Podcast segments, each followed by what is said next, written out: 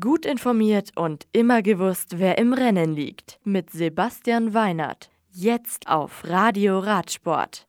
Pogacar holt die Etappe am Grand Colombier.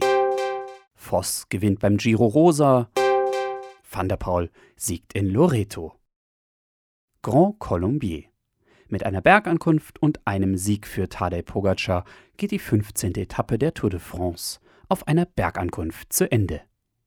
Der UAE-Team Emirates-Profi gewinnt vor Jumbo-Visma-Fahrer Primus Roglic, der das Maillot jaune verteidigt. Dritter der Etappe ist Richie Port von Trecksieger Fredo. Bennett bleibt der beste Sprinter, Cosnefroy der beste Bergfahrer, Pogacar der beste Jungprofi. Und in der Teamwertung liegt jetzt Movistar vorne.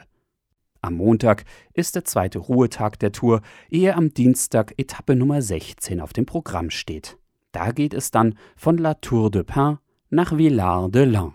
Auf den 164 Kilometern erwartet die Fahrer eine Sprintwertung sowie fünf Berge der vierten, dritten, zweiten und ersten Kategorie. Der Zielanstieg ist dann auf 2,5 Kilometern durchschnittlich 6,3 Prozent steil und liegt am Code 2000 auf fast 1200 Metern.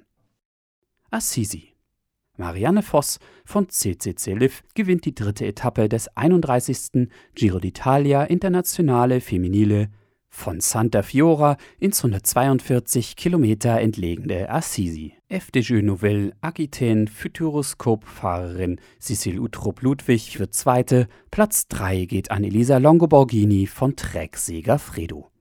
Morgen geht es auf Etappe 4 von Assisi nach Tivoli. Auf 170 welligen Kilometern ist ein Berg der dritten Kategorie und eine Sprintwertung zu bewältigen. Das Ziel liegt dann nach einem zwei Kilometer langen Schlussanstieg mit fast 8% Steigung auf 250 Metern über dem Meer. Loreto Nach vier Stunden und 19 Minuten geht die siebte Etappe bei Tirreno Adriatico an Mathieu van der Poel. Der Niederländer vom Team Alpecin Phoenix fängt auf den letzten 600 Metern gemeinsam mit Rubin Guerrero von EF Pro Cycling, Bora Hansgrohe Profi Fabio Abro gerade noch ab. Die Gesamtwertung nach der 181 Kilometer langen Etappe führt Simon Yates vor Rafael Maika. Ackermann bleibt Punktbester und Vlasov bester Jungprofi.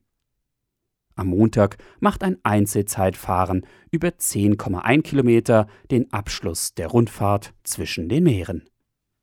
Das Radio für Radsportfans.